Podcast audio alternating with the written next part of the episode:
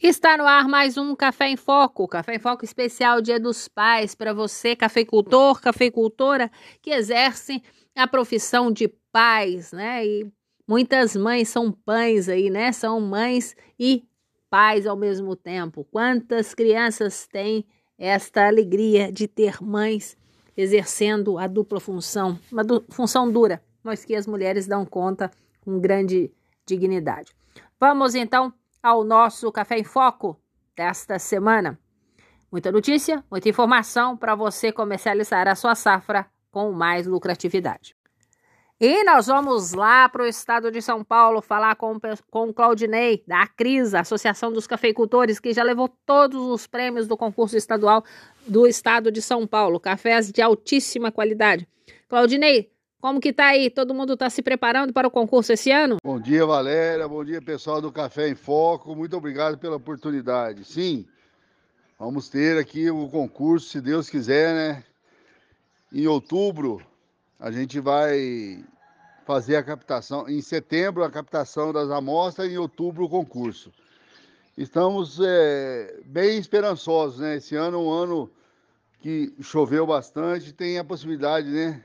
Pela altitude que nós temos aqui, esse microclima e essa terra aqui de vulcânica, né, esse solo vulcânico, a possibilidade, né, de ter os cafés bons novamente, mais um ano se Deus quiser.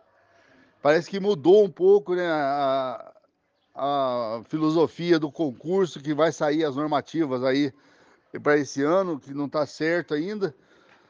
Parece que vai ser na CAT em Campinas, né? As casas da lavouras vão é, receber, captar as amostras, né? Então, tá, tá mudando aí, tá mudando a questão do, do, do, do, concurso esse ano, né? As normas. Mas vamos aguardar. Mas o nosso concurso aqui em Ribeirão de Santo Antônio, como eu já disse, né? A expectativa é boa.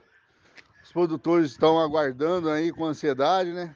Porque temos aí um. Tivemos um ano bom de chuva e esperamos que vamos ser apareçam aí uns cafés muito bons, né? Aqui nessa leste paulista, né? E sul de Minas aqui. Mas muito obrigado, espero que a gente possa contar com vocês aqui no Café em Foco, né? nas nossas preliminares, setembro e outubro. Aguardamos, né, vocês para que possam né, participar, como vem participando aí de outros anos, do nosso concurso. Um forte abraço para vocês. Boa sorte aí nos seus trabalhos. Boa sorte nessas que possa passar notícias boas para gente aí, o Café em Foco.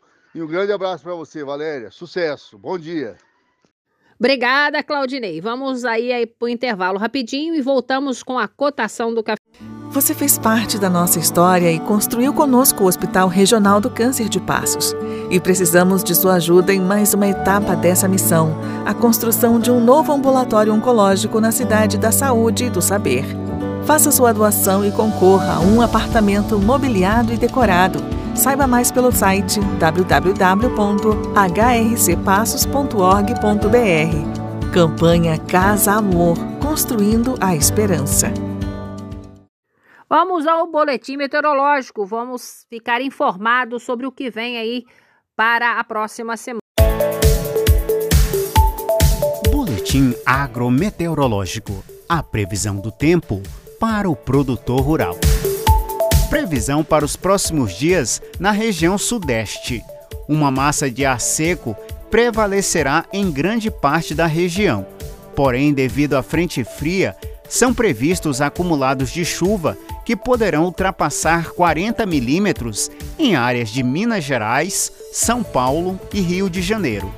Essa previsão amenizará a deficiência de água no solo em áreas de São Paulo, onde o trigo se encontra em estágios reprodutivos.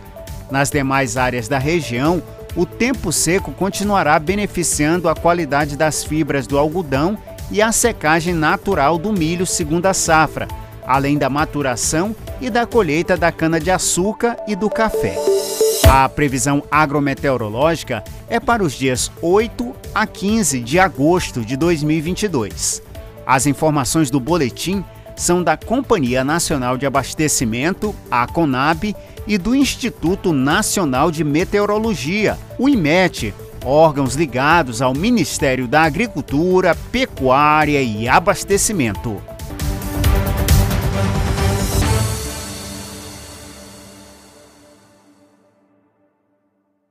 E numa semana em que a gente tem aí o avanço da colheita no cinturão do Arábica, em, ter, em até 70%, praticamente concluída a colheita aqui no sul de Minas. Importante que esse é o momento que está todo mundo concentrado em fazer qualidade, participar dos concursos. Estamos com o concurso da Emater aberto aí através é, das, dos escritórios, né, dos extensionistas, vocês podem entregar as amostras. Nova Resende com o concurso Fair Trade, Cabo Verde com o concurso é, de cafés vulcânicos, Muzambinho com o concurso de cafés do município. Estão aí todos com inscrições abertas. Só procurar a Secretaria de Agricultura dos municípios e a Emater para entregar as amostras. 4.5 fechou a semana em 1.209 em Guaxupé, 1.300 em Poços de Caldas, 1.305 em é, Varginha. No melhor preço, fechou o, o tipo 6 bebida é, bica corrida, né? Fechou em, em Poços a R$ 1.300, R$ 1.320 no melhor preço essa semana, R$ 1.300 em Varginha e R$ 1.275 em Guaxupé. Preços esses produtor praticado nas cooperativas aqui da região. Não se esqueça que ao colocar o seu café no armazém da cooperativa, você tem nota fiscal que ajuda na sua é, aposentadoria e também você tem a garantia de que o seu produto está sendo guardado por, por alguém de responsabilidade. Cereja descascada, fechando a semana em 1.350 em Guaxupé, 1.380 em Varginha e 1.410 pago pela saca de 60 quilos no melhor preço na região. Tivemos aí um, uma semana em que se confirmou a alta procura e a baixa oferta. Quando a gente tem essa é, relação no mercado, a gente tem preços positivos. Então, pode aguardar, produtor, que a saca de café tem tendências altistas aí. Quem puder aguardar, né? Porque os juros bancários também não estão nada fácil. Essa taxa Selic de 13% aí tá deixando todo mundo sem saber o que fazer. Importante também cuidar da varrição, hein, cafeicultor? Não vai deixar café seco aí no seu cafezal para atrair a broca e outras doenças que a gente vai estar tá falando disso na semana que vem com o engenheiro agrônomo. É, temos aí a meteorologia com quedas de temperaturas bruscas, né? Tivemos uma semana de inversão térmica muito grande, teve uh, registrando geada aí em Muzambinho, Cabo Verde, algumas regiões também de Nova Resende, áreas de cafeicultura. E isso pode, claro, afetar o parque cafeeiro e a safra do ano que vem. Só a baixa de temperatura já causa um certo estresse para o café. Nós vamos para o intervalo, daqui a pouquinho tem mais informação para você, cafeicultor, ficar informado e comercializar a sua safra com maior lucratividade. Mãe, você viu que reconheceram o fim da emergência da Covid-19? Vi, filha. Que o SUS saiu mais forte com mais de 500 bilhões de reais investidos e mais de 6 mil novos leitos? Aham. Uhum. E que foram distribuídos mais de 500 milhões de doses da vacina? Esqueceu que eu sou enfermeira, filha? Não só vi como apliquei muitas e vamos continuar aplicando. O Brasil segue com mais saúde e o governo federal continuará garantindo a vacinação para todos. Fique atento às doses de reforço e, em caso de sintomas, faça o teste. Ministério da Saúde, Governo Governo Federal. Pátria Amada Brasil. A campanha nacional contra a poliomielite já começou e vai até 9 de setembro. O objetivo é imunizar crianças de até 5 anos e aumentar o índice de vacinação, considerado abaixo do necessário. Segundo o Ministério da Saúde, em 2021, apenas 67% do público-alvo tomou as três doses iniciais da vacina inativada por injeção intramuscular, que está disponível no Brasil há 10 anos. Ela ela deve ser administrada aos 2, 4 e 6 meses de idade. A dose de reforço é feita em gotinhas, aos 15 meses e 4 anos, mas o alcance foi ainda menor. Apenas 52% das crianças foram imunizadas. A baixa cobertura vacinal gera alto risco de reintrodução da doença. Apesar do último caso no Brasil ter sido em 1989, contágios ao redor do mundo acenderam o alerta. Nos Estados Unidos, um homem adulto não vacinado foi contaminado no estado de Nova York. O último caso havia sido há 10 anos. Em Londres, o vírus foi encontrado no sistema de esgoto e o governo vai oferecer um reforço da vacina para um milhão de crianças até 9 anos. O tema foi discutido pelos senadores da Comissão de Ciência e Tecnologia. Wellington Fagundes, do PL de Mato Grosso, pediu que as famílias levem as crianças para se vacinar. O Brasil é um país tradicional né, nas campanhas de vacinação, quem não se lembra do Zé Gotinha? Então, para tranquilidade da população e até para também informar a todos os pais que devem procurar os postos de saúde para vacinar os seus filhos. Né? A poliomielite é uma doença muito grave e que pode matar, pode deixar sequelas é, inimagináveis, então é muito importante a vacinação. Já o senador Jean Paul Prates, do PT do Rio Grande do Norte, lamentou a desinformação ao redor do tema. Zé Gotinha, essa altura, é, é o Zé Gotinha de choro, porque a situação de criação de fake news e de anti-informação sobre vacinas no Brasil está no ponto mais alto de sua história. Um, temos que repelir, todos nós, qualquer informação equivocada e principalmente informações maldosas, teorias de conspiração malucas a gente já viu aí falando que implanta chip,